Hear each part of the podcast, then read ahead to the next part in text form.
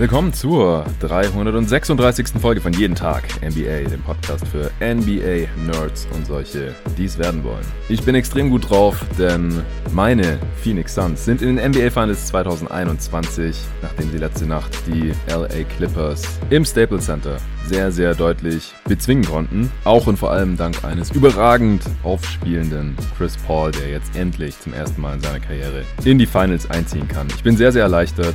Spiel 7 hätte ich, glaube ich, nur schwer ertragen können. Nach Spiel 5 dieser Serie war ich auch ziemlich angespannt vor Spiel 6, denn wie ich im letzten Partie ja auch dargelegt hatte, war ich ziemlich enttäuscht von der Leistung. Aber nachdem die Suns hier mit sehr viel Energie und mit einem klar ersichtlichen Gameplan auch gegen Zonenverteidigung, gegen die Pick-and-Roll-Coverage auch der Clippers ins Game gestartet sind, in Transition den Ball mehr gepusht haben, Chris Paul gleich die ersten zwei Dreier reingeknallt hat, die Defense deutlich besser aussah, da habe ich mich dann schon relativ schnell entspannt und die Suns haben dann auch im Prinzip das ganze Spiel über die Zügel nicht mehr aus der Hand gegeben. Die Saison für die Clippers ist vorbei. Mein größten Respekt an LA an dieser Stelle. Stelle. Die haben sich schon mehr als respektabel geschlagen hier. Nachdem Kawhi Leonard sich am Knie verletzt hatte, die Utah Jazz noch geschlagen und halt hier auch den Phoenix Suns noch zwei Niederlagen abgerungen. Das Spiel und die Serie werde ich hier heute abschließend für euch besprechen. Und dann schauen wir mal in Osten rüber, denn da ist aktuell alles noch extrem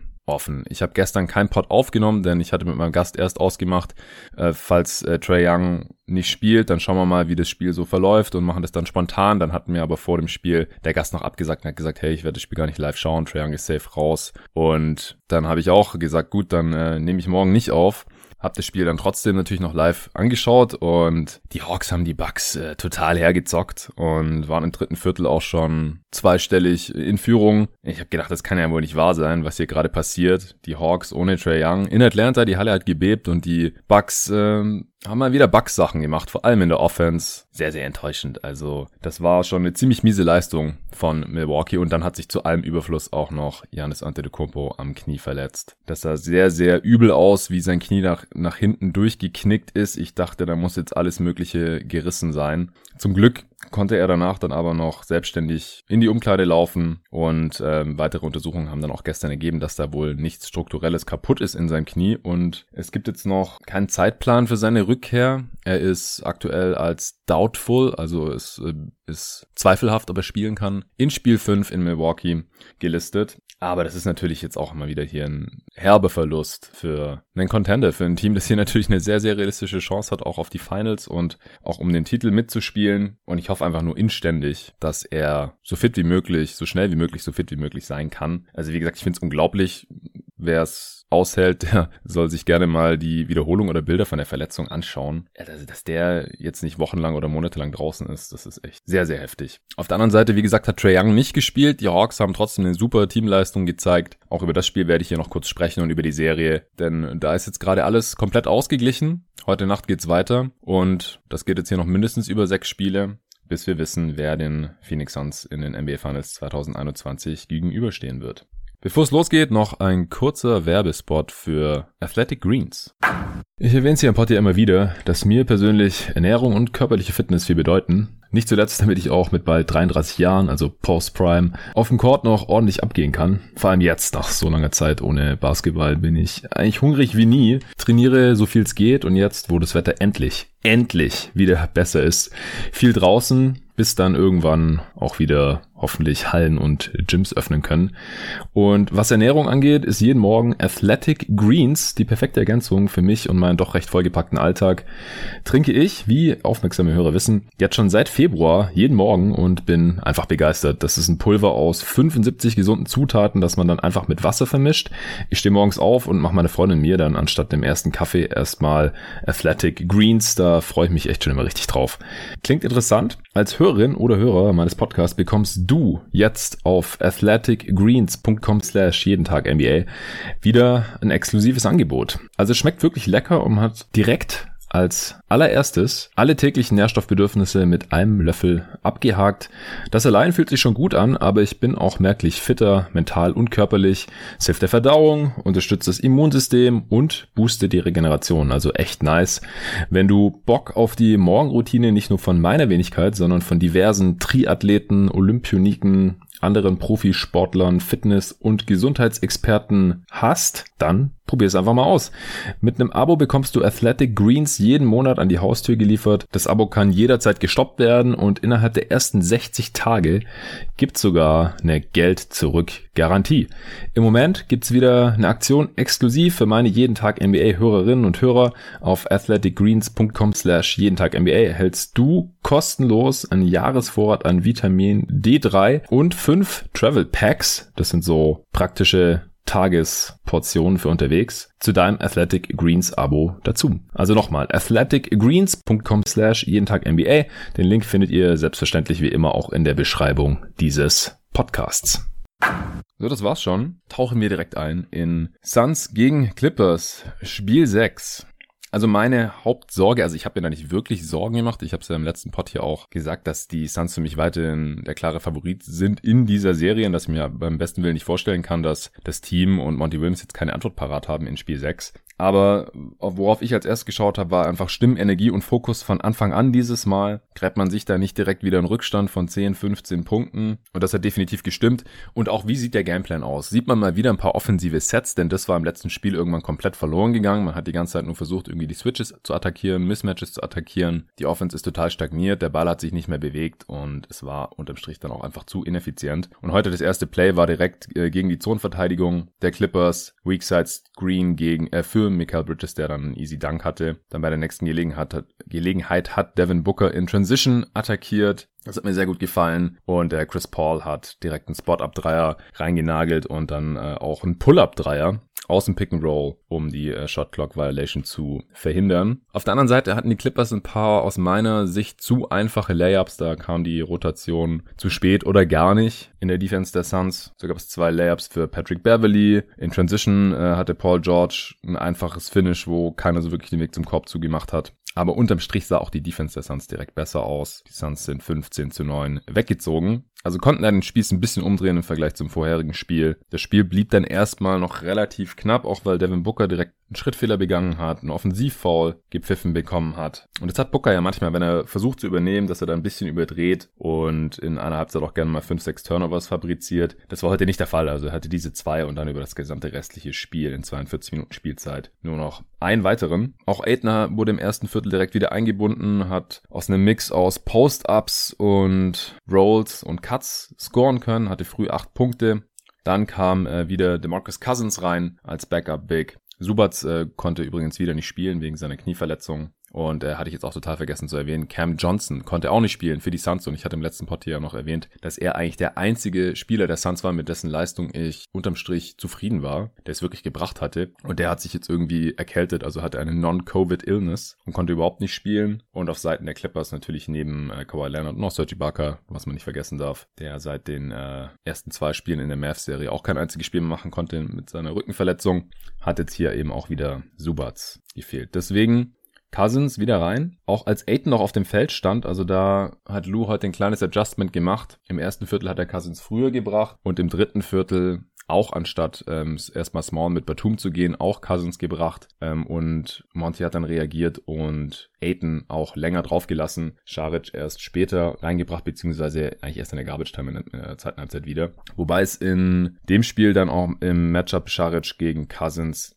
besser funktioniert hat als in den vergangenen Spielen. Da komme ich gleich zu. Erstmal Cousins hat einen weit offenen Dreier von Top of the Arc reingeswischt und am Ende des Viertels dann äh, noch ein Stepback-Dreier über das Brett von der linken Seite reingeknallt. Also war wichtig in dem Moment für die Clippers. Reggie Jackson hat dazwischen auch noch einen Dreier reingehauen. Also diese neun Punkte, die waren sehr wichtig, weil sonst wären die Suns direkt auf 13 weg gewesen. Aber so stand es eben nur 33 zu 29. Booker hat dann auch einen Pull-Up-Dreier reingehauen, das der einzige war an diesem Tag. Der war nur eins von sieben von Downtown. Also Booker war heute sehr aggressiv, hatte auch ein paar wichtige Drives in Schlüsselmomenten, aber sein Jumper ist heute nicht so gut gefallen. Hatte auch äh, 22 Punkte aus 26 Shooting Possessions. Das ist nicht so effizient. Vier Assists, drei Turnovers. Also war nicht sein bestes Spiel, aber dafür hatte heute Chris Paul einen absoluten Sahnetag. Da komme ich auch gleich noch zu. Chris Paul hat relativ ruhig angefangen nach seinen ersten zwei Dreiern. Aiton hatte nach dem ersten Viertel schon 10 Punkte in drei Rebounds. Das kennen wir ja schon so aus diesen Playoffs, vor allem auch aus dieser Serie. Das Wichtige ist ja dann immer nur, dass er auch im weiteren Spielverlauf eingebunden bleibt.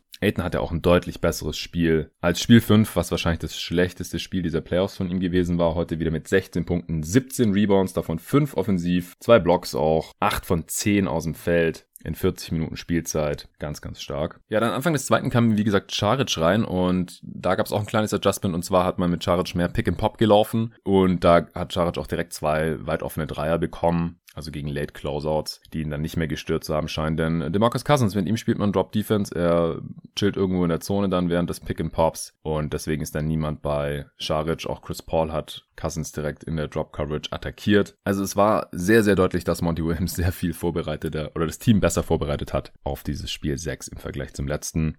Paul George hatte auch keinen guten Start in dieses Spiel. Und so hatten es die Clippers dann eben auch relativ schwer, dran zu bleiben. Anfang des zweiten waren die Suns dann direkt mit 10 Punkten vorne auf, 45, 35. Dann hat Paul George ein paar Mal Michael Bridges beim Drive einfach überpowered. Da fehlen Bridges einfach noch ein paar Kilo Muskelmasse, wenn George dann wissen will und diesen Vorteil ausnutzt, dann kann er da gar nicht so viel gegensetzen. Deswegen war Tory Craig sehr wichtig hier heute. Der hat auch die meisten Minuten von Cam Johnson in, im Prinzip direkt absorbiert und hat defensiv einen deutlich besseren Job gegen Paul George auch machen können. Er ist einfach auch kräftiger. Paul George ist ja jetzt nicht äh, super shifty gegen kleinere Gegenspieler, schnellere Spieler, Guards. Die ähm, kann Bridges besser verteidigen, aber gegen Wings ist Craig gegen Wings, die dann eben auch einen körperlichen Vorteil ausnutzen wollen. Da ist Craig Stand heute noch die bessere Alternative in der Defense. Was auch skurril war, war, dass die Clippers bis relativ weit ins zweite Viertel noch kein einziges Teamfall begangen hatten. Also das ganze erste Viertel noch keins und dann im zweiten auch eine lange Zeit keins. Und ich habe irgendwo aufgeschnappt auf Twitter, ich weiß nicht, ob das während des Broadcasts auch gesagt wurde oder wo das herkam, deswegen könnte sein, dass es nicht stimmt,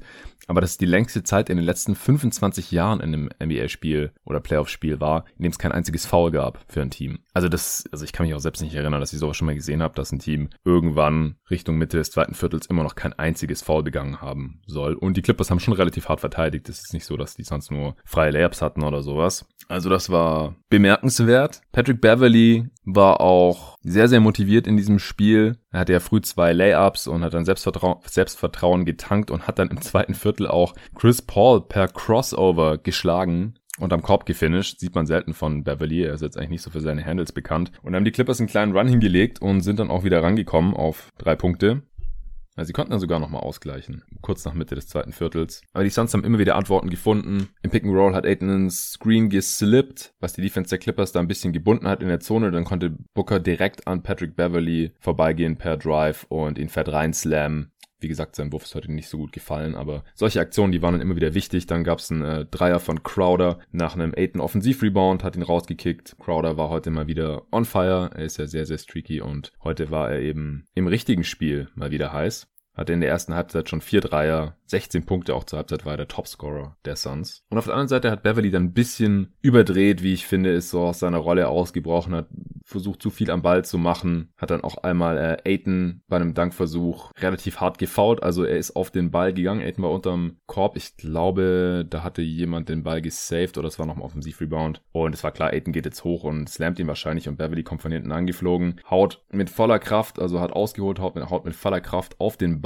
natürlich auch drauf, aber geht dann natürlich weiter mit dem Unterarm und trifft Aiden mit voller Wucht am Hinterkopf, der dann auch erstmal liegen geblieben ist und sich erstmal sammeln musste. Die Kommentatoren waren sich auch nicht einig, also Ben Gundy und Jackson, ob das jetzt ein Flagrant sein soll oder nicht. Ich habe da mittlerweile ehrlich gesagt kaum noch ein Gespür dafür. Er ist auf den Ball gegangen, aber auf der anderen Seite gab es halt auch Wind-Up und Impact und er hat halt eine Verletzung oder eine Kopfverletzung und eine Gehirnerschütterung von Aiden in Kauf genommen zumindest. Der hat dann auch erstmal seine beiden Freiwürfe nicht getroffen. Es gab da kein Flagrant, was in Ordnung für mich war. Und die Suns haben danach auch noch einen kleinen Run bis zur Halbzeitpause hingelegt. Reggie Jackson hat in dem Spiel auch nicht besonders gut scoren können, hatte ein paar üble Fehlwürfe von hinter der Dreilinie äh, gegen Aiton Closeouts. Also Aiton war da auch ziemlich aktiv und mobil heute in der Defense, ist zwischen Korb und Dreierlinie hin und her und hat wie gesagt ein paar gute Closeouts auch gegen Reggie Jackson gelaufen. Und er hat diese Contested Threes, die er in manchen Spielen dann trotzdem alle reinzwischt, heute nicht konstant verwandeln können. Ja, heute nur zwei von sieben von hinter der Dreilinie.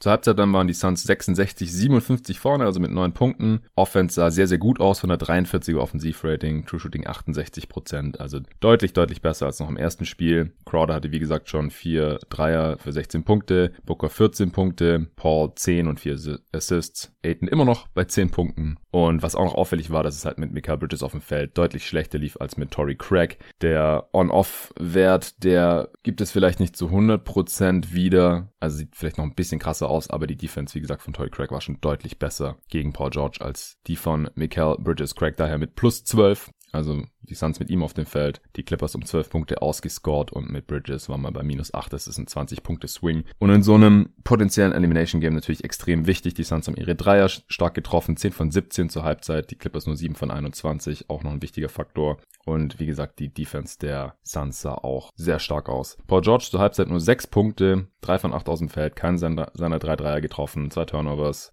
Topscorer war Marcus Morris, der wieder ein starkes Spiel hatte, ähnlich schon wie in Spiel 5. Also der scheint sich hier im Verlauf der Serie wirklich von seiner Knieverletzung erholt zu haben. 13 Punkte zur Halbzeit. Jackson hatte 11 zur Halbzeit bei 4 von 10 aus dem Feld. Beverly auch 11 zur Halbzeit. Und Cousins hatte 10 Punkte in 5 Minuten rausgehauen. Ja, Anfang des dritten Viertels. Da sind die Clippers erstmal gezielt mehr über Paul George gegangen und der hat aggressiv versucht, Fouls zu ziehen, hat die auch bekommen. Also da habe ich die Linie der Refs kurzzeitig nicht ganz verstanden. Da hat George innerhalb von drei, von unter einer Minute drei Calls bekommen. Bei einem hat Monty Williams dann auch gechallenged, weil Mika Bridges sich sehr sicher war, dass er einen Pull-Up-Jumper von George clean geblockt hatte, einen langen Zweier. Ich habe in der Wiederholung ehrlich gesagt auch nicht wirklich einen Foul erkennen können. Ich konnte jetzt aber auch nicht zu 100% sicher sagen, dass er ihn nicht irgendwie am, am Unterarm berührt hatte. Der Ref auch nicht und deswegen sind sie bei ihrem Call geblieben. Ja, und die Clippers waren nach 2 Minuten 13 Sekunden schon im Bonus. Michael Bridges hat einen Airball bei der nächsten Gelegenheit aus der linken Corner geworfen nach einem Kickout von Aiton und Suns-Fans auf Twitter haben schon gefordert, Michael Bridges sofort rauszunehmen, weil er irgendwie offensichtlich total von der Rolle war. Er hat Monty Williams aber nicht gemacht, was ich auch gut fand, denn später hat er dann einen And-One-Drive gegen Reggie Jackson gehabt und dann auch in Transition noch ein Layup gemacht, während die Suns dann einen wichtigen Run aufs Parkett gelegt haben. Die Suns haben Terrence Mann konsequent werfen lassen, nachdem er die Utah Jazz ja in Spiel 6 noch total verbrannt hatte von Downtown, äh, konnte jetzt heute in diesem Spiel 6 gegen die Suns das nicht bestrafen, hat aber dann mal einen Closeout sehr stark attackiert und Crowder sein viertes Foul anhängen können, auch weil Aiton da nicht richtig rotiert ist.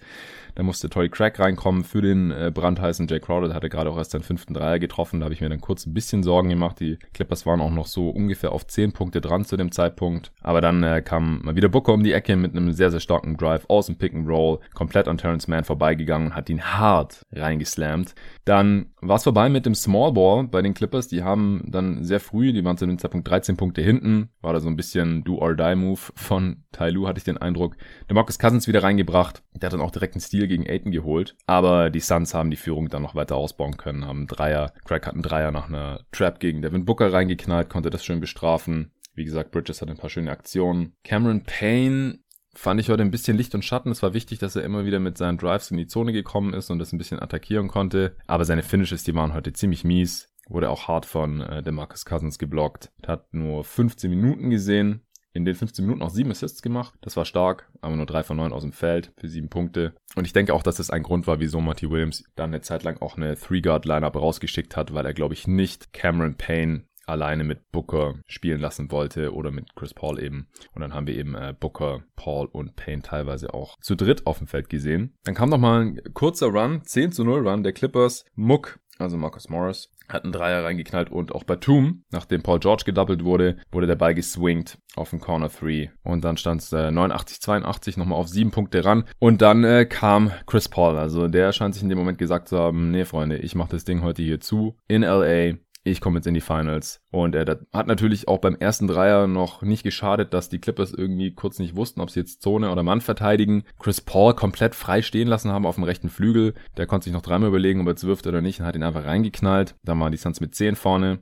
In der Offense hat dann Paul George äh, einen Offensivfoul gepfiffen bekommen, weil er einen Ellbogen direkt über Bookers gebrochene Nase gezogen hat. Das hat mir auch schon nur beim Zugucken wehgetan. Booker hat ohne Maske gespielt gehabt, weil er ja auch, seit er die Maske tragen musste, überhaupt nichts mehr getroffen hat aus dem Feld. Die letzten paar Spiele. Er hat dann im vierten Viertel die Maske auch wieder aufgezogen. Aber das war schon, äh, sah ziemlich übel aus kurz, konnte dann aber auch weiter spielen. Dann hat äh, Chris Paul nach einem Switch gegen Cousins in der ISO äh, den komplett vernascht und ist Richtung Korb gekommen, konnte da Richtung äh, dann über Batum auch noch finishen mit dem Layup. Also mittlerweile rechnet auch fast niemand mehr mit Layups bei Paul. Also da geht ja jeder davon aus, dass er irgendwie aus der Midrange zum Jumper hochsteigt. Aber heute ist er halt auch mal zum Korb durchgegangen und hat halt auch die Pull-Up-Dreier reingeknallt. Und nach diesem Finish und äh, Chris Paul und Cousins können sich ja eh schon nicht besonders gut leiden. Da gibt es ja schon x Szenen, wo die irgendwie ein bisschen aneinander geraten sind. Da äh, ist Chris Paul dann halt auch äh, sehr nah, also Korb ist drin, Cousins nimmt den Ball, will Richtung Inbound gehen und Chris Paul geht sehr nah an ihm vorbei und Cousins gibt ihm so einen leichten Ellbogen mit, um sich da so ein bisschen von ihm frei zu machen. Trifft Paul auch, aber Paul verkauft es dann auch sehr, sehr gut, sage ich jetzt einfach mal. Lässt sich hinfallen,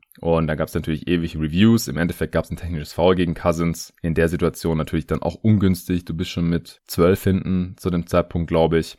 Chris Paul hat dann den Freiwurf aber auch nicht getroffen. Hat dann im nächsten Angriff aber wieder einen Dreier reingeknallt. Persönlicher 18-0-Run von Chris Paul. Und so waren äh, die, die Suns dann auch Anfang des vierten schon mit 20 vorne. Chris Paul hat nicht nachgelassen. Zwei Pull-up Jumper reingehauen gehabt. Paul George hat nochmal versucht dagegen zu halten. Stepback Jumper über Chris Paul, aber kein Ding. Der macht auf der anderen Seite einfach auch einen Dreier mit Foul rein. Die Clippers geben immer noch nicht auf. Terrence Mann hat sogar noch mal eine 8 Sekunden Violation forciert, also dass die Suns den Ball nicht rechtzeitig über die Mittellinie tragen konnten. Full Court Pressure. Aber bei der nächsten Gelegenheit hat dann Chris Paul aus einer ISO über Marcus Morris den Dreier eingenetzt. Also der war sowas von in the Zone heute locked in, on fire, nennt's wie ihr wollt. Das war dann nochmal ein persönlicher 11 zu 0 Run von Chris Paul, glaube ich. In dem Moment die Suns auch schon 118 zu 92 dann vorne im vierten Viertel, also mit 26 Punkten vorne, da war das Ding dann sowas von durch. Hat dann, äh, dann gab es einen Timeout und Chris Paul hat irgendwas zu Beverly gesagt, was er anscheinend äh, nicht so cool fand. Chris Paul geht langsam weg Richtung Bank der Phoenix Suns und Beverly hat nichts Besseres zu tun, als ihm hinterher zu rennen und ihm äh, mit voller Wucht in den Rücken zu schubsen. Das kann ganz schön übel enden, weil in dem Moment hat ja, wenn man nicht damit rechnet und von hinten angegangen wird, man hat die Körperspannung ja auch nicht. Da kann man sich schon verletzen. Also das war mal wieder eine ganz, ganz miese Aktion von Patrick Beverly. Unprofessionell einfach. Also sorry, der wurde dann auch sofort rausgeschmissen. Crowder hat im Nachgang gesagt, äh, zu dem Zeitpunkt wussten sie einfach, dass sie die Clippers besiegt hatten. Und ich glaube, das fasst dann auch ganz gut zusammen. Danach ging dann auch nichts mehr. Die letzten drei Minuten gab es dann auch noch Garbage Time. Und die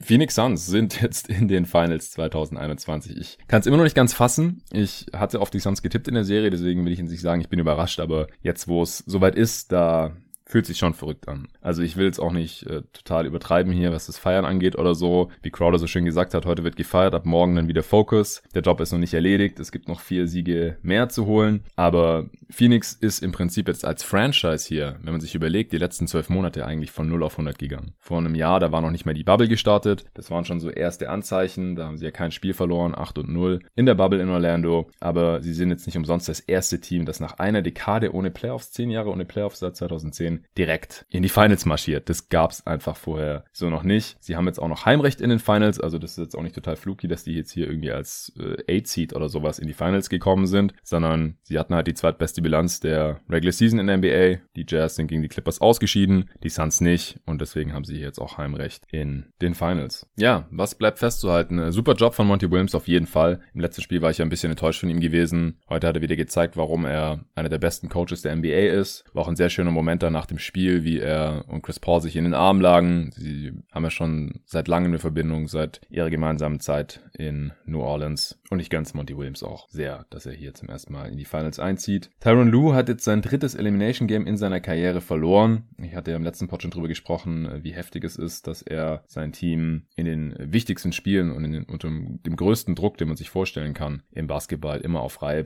bekommt. Und heute hat es dann einfach nicht mehr gereicht, aber es war jetzt ein super Coaching-Job von ihm. Er hat im Prinzip das gesamte Team maximiert, da die Einzelspieler die richtigen Rotationen gefunden, gerade der Small Ball, der hat total gekillt und dann jetzt auch ähm, ohne Subats hat er noch Cousins irgendwie aktiviert, hat Rondo aus der Rotation rausgenommen, weil der nicht mehr funktioniert hat. Also ich will wirklich nichts mehr hören gegen Tyron Lue, gar nichts als Coach. Paul George war jetzt wahrscheinlich einfach nur durch, wie ich im letzten Pod ja schon gesagt hatte. Der hat quasi drei Spiele mehr gespielt von der Gesamtzahl der Minuten in den Playoffs her, als der mit den zweitmeisten Minuten. Mittlerweile ist es jetzt Devin Booker und hat in jedem Spiel trotzdem 20 Punkte oder mehr aufgelegt. Ähm, und seit Kawhi draußen war, war die Last ja auch einfach enorm auf seinen Schultern. Also er war primärer Scorer und Playmaker in der Offense. Dazu hat er über weite Strecken noch starke Defense gespielt. Und heute ging da wahrscheinlich einfach nicht mehr viel. In der ersten Halbzeit hat er, wie gesagt, nur sechs Punkte gemacht. In der zweiten dann noch 15, insgesamt 21 bei 20 Shooting Possessions, auch nur ein seiner 6 3 heute getroffen, 6 von 15 aus dem Feld, 9 Rebounds, 2 Assists, 4 Turnovers. Aber ich will echt keinen Paul George Slander hören. Also, der hat starke Playoffs gespielt.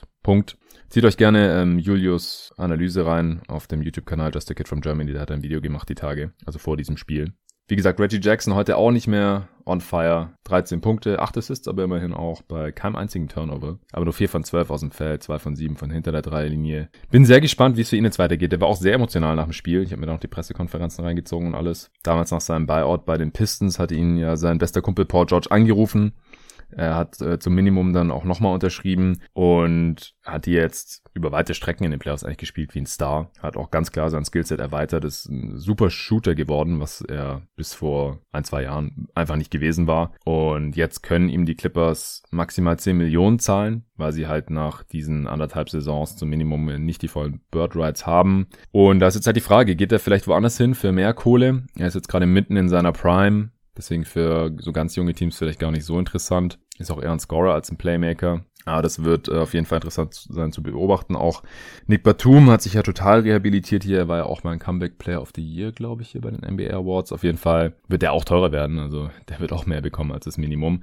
Und da haben die Clippers keine Bird Rights nach einem Jahr, also nur sogenannte Non-Bird Rights. Da können sie wirklich nicht viel bezahlen, da müssten sie eine Exception anbrechen und selbst das ähm, könnte ihm dann halt nicht genug sein, je nachdem. Der hatte jetzt auch weniger Minuten bekommen. Ich weiß nicht, ob man das irgendwie Tyron Du anlasten kann. Also in dieser Serie jetzt zuletzt heute auch wieder keine 20 Minuten gespielt. 9 Punkte, 4 Rebounds und äh, gegen die Jazz war er noch absoluter Schlüsselspieler quasi als Backline-Defender in den Small Ball Units. Aber kann auch sein, dass der jetzt hier ein bisschen durch war. Ist ja auch schon älteres Semester und das war jetzt schon ein relativ langer Playoff-Run hier dieser Clippers. Morris, wie gesagt, nochmal mit einem starken Spiel. Topscorer auch heute 26 Punkte, 9 Rebounds bei starken Quoten. Beverly hat in der zweiten Halbzeit keinen einzigen Punkt mehr gemacht und sich hier wirklich sehr unrühmlich aus diesen Playoffs verabschiedet. Und Terrence Mann heute auch in 29 Minuten nur 5 Punkte, 2 von 7 aus dem Feld. Aber das sind junge Spieler, sehr, sehr interessantes Skillset, athletisch, starker Defender, kann ein bisschen was machen mit dem Ball in der Hand. Und wenn sein Wurf noch ein bisschen konstanter wird, dann ist es auch, wird er eine sehr lange Karriere haben. Da bin ich mir sicher.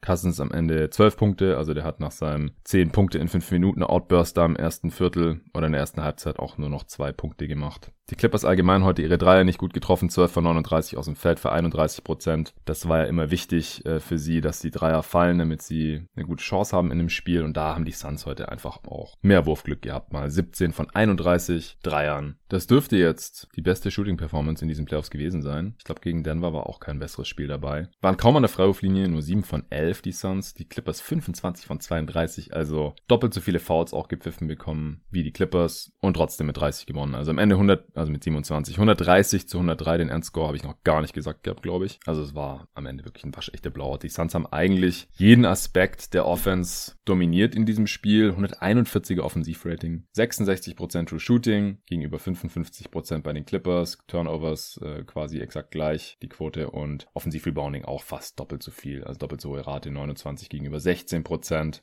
War jetzt im Endeffekt schon eine sehr, sehr klare Sache. Chris Paul, das macht mir jetzt auch wirklich Mut auf für die Finals hin, weil der war seit seiner Rückkehr von der Covid-Erkrankung einfach nicht mehr derselbe gewesen. Und heute, da war er famos. Also unglaublich starkes Spiel von Chris Paul hier auf seine alten Tage, um den Finals-Einzug festzumachen. Am Ende 41 Punkte, 4 Rebounds, 8 Assists, 3 Steals sieben seiner acht Dreier getroffen, also wieder ultra effizient, 16 von 24 aus dem Feld. Also es sind 41 Punkte aus 25 Shooting Possessions. Heftig. Booker und Aiton hatte ich schon gesagt, Peyton auch, Bridges am Ende 9 Punkte, 4 von 6 aus dem Feld, den einzigen Dreier da, das war ein Airball, wie gesagt, den sollte man jetzt vielleicht ein bisschen aufrichten, bis die Finals anfangen. Ich finde halt auch, dass er oft ein bisschen vergessen wird offensiv. Ich finde, er hat ein Skillset von auf jeden Fall von der vierten Option, er wird aber nicht konstant so eingesetzt. Das wäre noch so eine Hausaufgabe Ball und Crowder hat in der zweiten Halbzeit nur noch diesen einen Dreier da getroffen, am Ende 19 Punkte, aber der hat heute auch seinen Job erledigt, gar keine Frage. 5 von 9 Dreier getroffen. Nee, war geil, also ich bin als Suns-Fan sehr zufrieden, wie äh, die Suns das hier heute alles gelöst haben. Habe ich jetzt noch was? Ja, also ich denke, der Kern der Clippers wird zusammenbleiben, da gab es ja auch schon wilde Spekulationen hier während der laufenden Playoffs. Kawhi Leonard saß auch heute mit seinem Team auf der Bank zum ersten Mal seit seiner Verletzung. Ich gehe davon aus, dass es nicht mega schlimm ist und dass der nächste Saison wieder fit sein wird.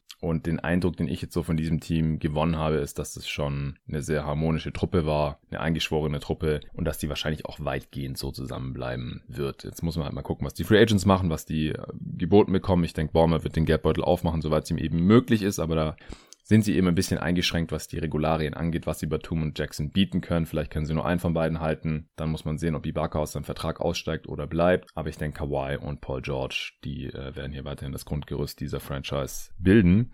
Und das sieht ja auch nicht so übel aus. Die Suns müssen, wie gesagt, fit werden. Bookers Nase, heute, wie gesagt, wieder einen Schlag drauf bekommen. Die ist dreifach gebrochen und seitdem trifft er nicht mehr gut. Johnson muss gesund werden. Alle müssen sich erholen. Michael Bridges muss ein bisschen aufgerichtet werden. Und die müssen sich ganz genau die Eastern Conference Finals anschauen und den Gegner da natürlich schon mal scouten. Die äh, Finals beginnen ja frühestens Anfang nächster Woche, je nachdem, ob das jetzt über sechs oder sieben Spiele geht da im Osten. Da komme ich dann gleich noch zu. Für mich sind die Suns aber der Favorit. Also egal, ob mit Janis oder ohne oder mit Trey oder ohne, weil sie sind viel konstanter. Sie sind auch tiefer, haben einen runderen Kader, haben Heimrecht und sind halt sehr wahrscheinlich auch fitter. Also müssen jetzt sehen, ob und wann Janis ähm, oder Trader zurückkommen. Die Suns haben jetzt hier ihre eigenen Wehwehchen gehabt. Payne ist umgeknickt, Johnson krank, Nader jetzt erst wieder zurückgekommen vor ein paar Spielen, Booker die Nase gebrochen und Chris Paul mit dem Schulterding in der ersten Runde und Covid. Also das darf man auch nicht vergessen, wenn man immer sagt, ja, die Suns, die äh, haben so viel Glück, weil die Gegner die ganze Zeit verletzt sind. Ja, auf der einen Seite ist das nicht falsch, aber auf der anderen Seite haben die Suns genug eigene Verletzungsprobleme hier auch gehabt, vor allem halt auch mit Chris Paul und der sah jetzt heute endlich mal wieder fit aus. Und ja, also Verletzungen sind auch scheiße, mich kotzt es mega an, will niemand sehen, aber es gehört da beim Sport auch dazu. Das gibt's jedes Jahr, jede Playoffs, das wird dann auch relativ schnell immer vergessen und das hat Ryan Russillo neulich in einem Podcast gesagt. Das darf man auch nicht vergessen, also fit bleiben ist halt auch eine sportliche Leistung. Das ist auch Teil vom Sport, gesund zu bleiben, Verletzungsprävention, Recovery und das alles. Also man muss sich natürlich auch in eine Position bringen, um Glück zu haben, in Anführungsstrichen. Das wird irgendwie beim Basketball oft total unter den Teppich gekehrt. Das ist wohl beim Football anders, hat Rossillo gesagt. Will ich jetzt hier auch nicht überbewerten, aber es ist jetzt nicht so, dass, also ich finde zum Beispiel, wenn ein Owner nicht in die Luxury Tax gehen möchte und man dann wichtige Spieler nicht halten kann, das hat sehr viel weniger mit Sport zu tun als Verletzungen an sich. Also ich ähm, habe die Befürchtung, dass es ein bisschen zu sehr aufgeblasen wird, dieses Verletzungsthema jetzt hier in den nächsten Tagen und Wochen und vielleicht auch noch nach der Championship dann. Aber auf der anderen Seite bin ich auch relativ zuversichtlich, dass das dann in ein paar Jahren auch keinen mehr juckt. Und Banners fly forever, wie man so schön sagt. Deswegen mache ich mir da jetzt persönlich als Suns-Fan nicht so den Kopf. Ich hoffe inständig, dass Janis und oder Trey äh, so fit wie möglich werden können und dass wir dann hier das möglichst, das höchst mögliche sportliche Niveau sehen können in den Finals und halt auch jetzt schon in Eastern Conference Finals. Wäre ganz schön.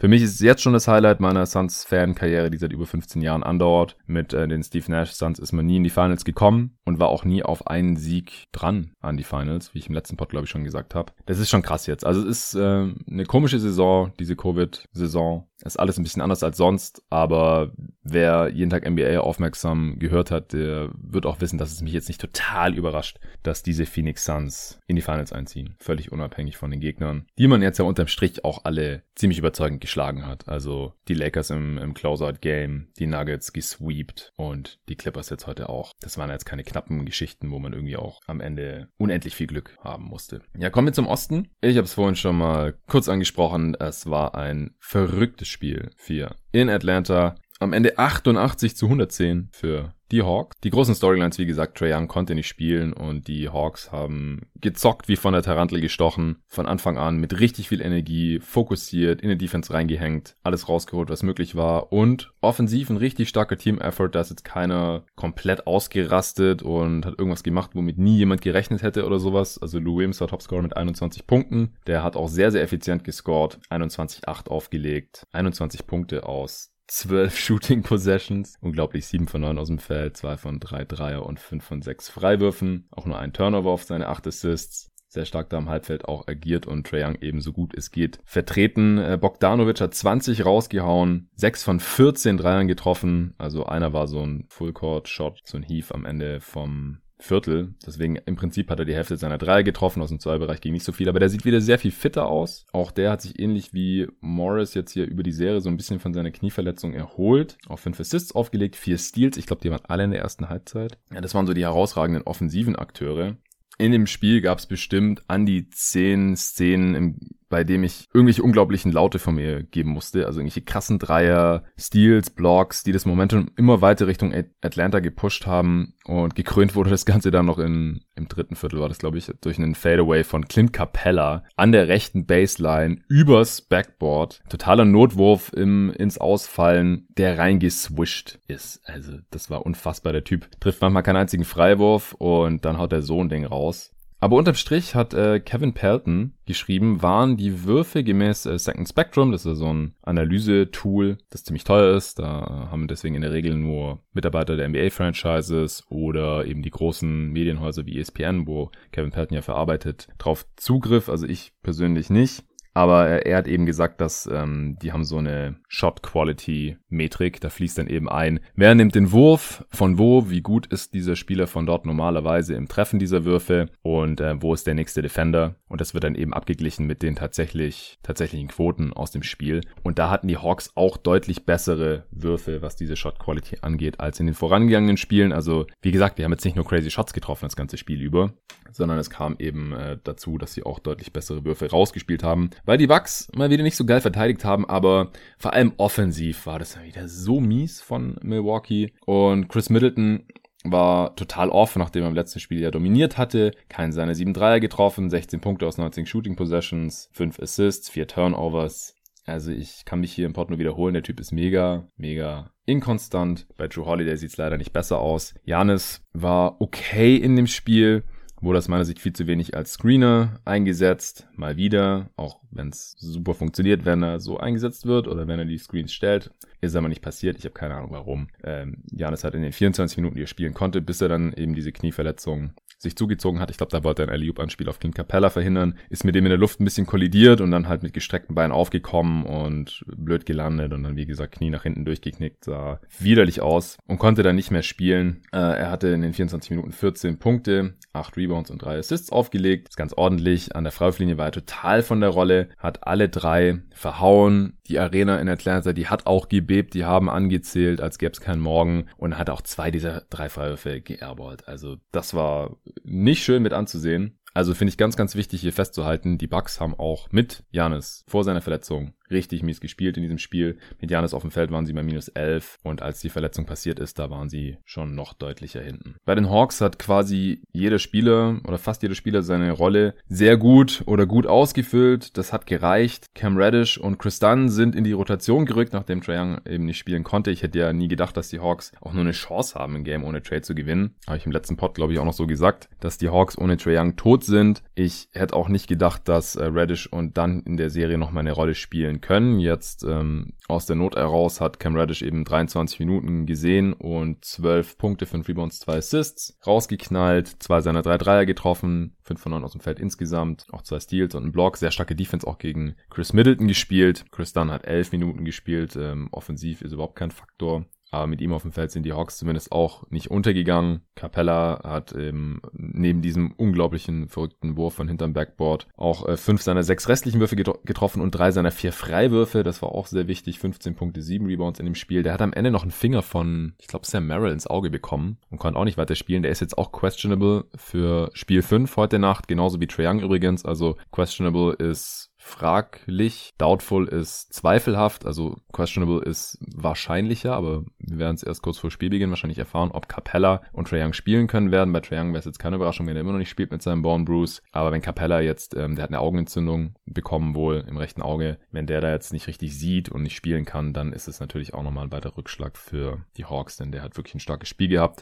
John Collins, nur zwei von acht aus dem Feld. Da hatte ich im letzten Pod gesagt, da muss offensiv mehr kommen. Kam es jetzt nicht. Auch keinen seiner 3-3 getroffen, keinen Freiwurf gezogen. Aber ähm, dass er nur vier Punkte gemacht hat, das ist jetzt hier für die Hawks in dem Spiel nicht weiter ins Gewicht gefallen, auch weil Hörter wieder ganz gut unterwegs war. Der hat zwar nur einen seiner sieben Dreier getroffen, aber aus dem Zweibereich war er stark. Auch der hat gute Defense gegen Middleton gespielt. Sieben Assists auch. Also die Hawks haben den Ball auch einfach sehr gut laufen gelassen. Lou Williams, wie gesagt, acht Assists, Bogdanovic fünf, Hörter sieben. Insgesamt 26 Assists bei 43 Field Goals. Das ist stark. Und wie gesagt, ansonsten war das jetzt kein crazy Game von den Hawks unterm Strich. Die haben nur 34 Prozent ihrer 38 Dreierversuche getroffen, nur 11 von 13 Freiwürfen, also nur 13 Mal in der Linie, ist jetzt auch nicht verrückt. Nur 8 Offensiv-Rebounds. Das ist alles noch im normalen Bereich so. Aber bei den Bucks, da ging halt echt fast gar nichts offensiv. Da haben ihre drei mal wieder nicht getroffen. Dann sieht die Offense immer schlecht aus bei denen. 8 von 39 sind 20 Prozent. Auch 15 Turnovers, haarsträubende Dinger dabei. Also, das muss man wirklich nochmal in aller Klarheit sagen. Dieses Spiel, das dürfen die Bucks mal ganz unabhängig von Janis Verletzung niemals verlieren. Gegen die Hawks als Favorit ohne Trey Young. Das, das war echt nicht gut. Man kann der Offense der Bucks einfach nicht vertrauen. Also ich tue es mittlerweile echt nicht mehr. Man hat wieder kaum Pick and Rolls gesehen, wie gesagt, mit Janis. Und wenn auch Middletons, Middletons Pull-Ups nicht fallen, dann wird der offensiv auch schnell ideenlos und dann funktioniert einfach in dieser Offense im Halbfeld zu wenig konstant gut. Ein 96er Offensivrating ist tough. Die Hawks sind super gecoacht und erinnern mich so ein bisschen an die Clippers, ja, die halt trotz Verletzungsrückschlägen immer weiter gefightet haben, mit denen immer zu rechnen war. Trey hat's auch stark gefeiert an der Seitenlinie und es war auch bis zur Verletzung von Janis oder bis auf die Verletzung von Janis und dann halt auch Capella ein, ein sehr unterhaltsames Game. Ich finde die Serie sowieso ein bisschen unterschätzt, aber wenn ihr mich jetzt fragt, wie es in der Serie weitergeht, ich habe keine Ahnung. Ich weiß auch nach wie vor nicht, wie stark Janis jetzt wirklich verletzt ist, weil die Hyperextension, also er hat ein Hyperextended Knee offiziell, das ist die Überstreckung nach hinten, das ist ja eigentlich nur der Mechanismus, wie die Verletzung zustande kam. Also genauso wie umgeknickt beim Knöchel. Ja, das ist ja an sich noch keine Verletzung, sondern das führt dann zur Verletzung an den Bändern oder am Knochen oder an, an den Muskeln ähm, in anderen Bereichen. Aber es ist wohl nichts Strukturelles kaputt, was sehr, sehr gute Nachrichten sind. Und auf der anderen Seite wäre es halt schon krass, wenn Antetokounmpo diese Playoffs oder halt auch diese Serie nochmal 100%, nochmal bei 100% ankommen würde. Das ist das, was so von den Experten jetzt rauskam. Brian Sutter, äh, Jeff Stotts auf Twitter sind da so die Anlaufstellen und das sagt natürlich, ja. Janis hat schon unterm Strich sehr geile Playoffs gespielt, habe ich im letzten Pod auch schon gesagt. Und ich habe halt keine Ahnung, wann der Typ zurückkommt und bei Trae Young ist es dasselbe in grün, leider. Also fragt mich was leichteres, wie es weitergeht. Ich weiß ich weiß, dass ich nichts weiß. Oder bevor ich wieder Ärger von Zero von Talking the Game bekomme, ich weiß, dass ich nicht weiß, heißt das wohl eigentlich. Ich bin bin sehr gespannt, aber eine Prognose abgeben kann ich hier nicht mehr. Sowohl der Tipp, den ich im Pod abgegeben habe, was ich für am wahrscheinlichsten gehalten habe, dass die Bucks in 6 gewinnen, ist noch drin, wenn sie jetzt irgendwie die nächsten zwei Spiele gewinnen. Wahrscheinlich ohne Janis. Ich, ich kann es mir gerade nicht vorstellen, ehrlich gesagt. Theoretisch ist es noch möglich. Mein Geld habe ich allerdings auf die Hawks gesetzt, ehrlich gesagt, weil die Quote war mir viel zu hoch dafür, dass die hier eine sehr gute Chance hatten, meiner Meinung nach. Dann haben sie direkt das erste Spiel gewonnen, als noch alle fit waren. Also alle, die nicht vorher schon verletzt waren, vor der Serie. Dann haben die Bucks zurückgeschlagen in Spiel 2. Dann hat sich Trae Young verletzt und die Bucks haben gewonnen, auch weil Middleton krass war. Dann haben die Hawks ohne Trae Young sehr, sehr stark gespielt. Dann hat sich zusätzlich noch Janis verletzt. Also ich habe keine Ahnung, wie das hier weitergeht. Das Momentum haben jetzt hier gerade ganz klar die Hawks. Die sind besser gecoacht. Die spielen auch konstanter als die Bucks, so verrückt es klingt. Und wenn Janis jetzt erstmal nicht spielen kann, wovon ich ausgehe, jetzt mal zumindest im nächsten Spiel, dann müssen es Chris Middleton und Drew Holiday bringen. Also Holiday auch noch, habe ich jetzt noch gar nicht gesagt, was hat denn der gemacht? 6 von 17 aus dem Feld. 19 Punkte, aus 20 Shooting Possessions, 9 Assists auch, aber 4 Turnovers. Und sonst hat ja auch niemand zweistellig gepunktet bei den Bucks, abgesehen von Middleton und den 14 Punkten von Antetokounmpo. Tucker hatte noch 8 Punkte, Portis 7, Lopez 7. Also die zwei müssen es bringen. Die sollten aktuell theoretisch eigentlich die zweit- und drittbesten Spieler der Serie sein. Die Offense wird mit Chris Middleton stehen und fallen, ähnlich wie letztes Jahr gegen Miami, als Janis umgeknickt war und raus ist und als man noch das Spiel dann gewinnen konnte, das eine, und dann die Serie verloren hat, weil ähm, Chris Middleton im letzten Spiel 8 von 25 geballert hat. Also so könnte es jetzt auch hier weitergehen. Wer startet für Janis? Portis eventuell oder geht man small, dann schiebt Tucker auf die 4 und dazu dann noch Pat Connaughton in die Starting 5 oder sogar Bryn Forbes. Ich würde mit Connaughton gehen, den ich schon die gesamte Serie starten lassen hätte, anstatt Tucker. Passt von den Matchups einfach am besten. Portis als Backup dann für die 4-5 und Forbes für die Guard-Position. Und dann rutscht vielleicht noch irgendjemand rein in die Rotation. Vielleicht Tanassis Antetokounmpo. Also das wird alles sehr, sehr interessant und spannend hier sein. Leider nicht auf dem allerhöchsten Niveau, aber gut, so ist es halt. Ich werde jetzt heute später mit Arne den ersten Teil des Fragenpots aufnehmen. Ich habe ihm gestern schon die Fragen, die von euch reinkamen, also von den Supportern, weitergeleitet. Der hat schon Bock, der hat schon angefangen vorzubereiten. Das muss ich jetzt auch noch machen. Und dann nehmen wir heute Abend auf. Ähm, und da werde ich dann morgen früh noch die Analyse von Spiel 5 dieser Serie mit dran packen und das Ding dann für euch raushauen. Morgen Abend nehme ich dann den zweiten Teil der Fragen auf mit Nico. Auch dem habe ich schon einen Teil der Fragen weitergeleitet. Und dann ähm,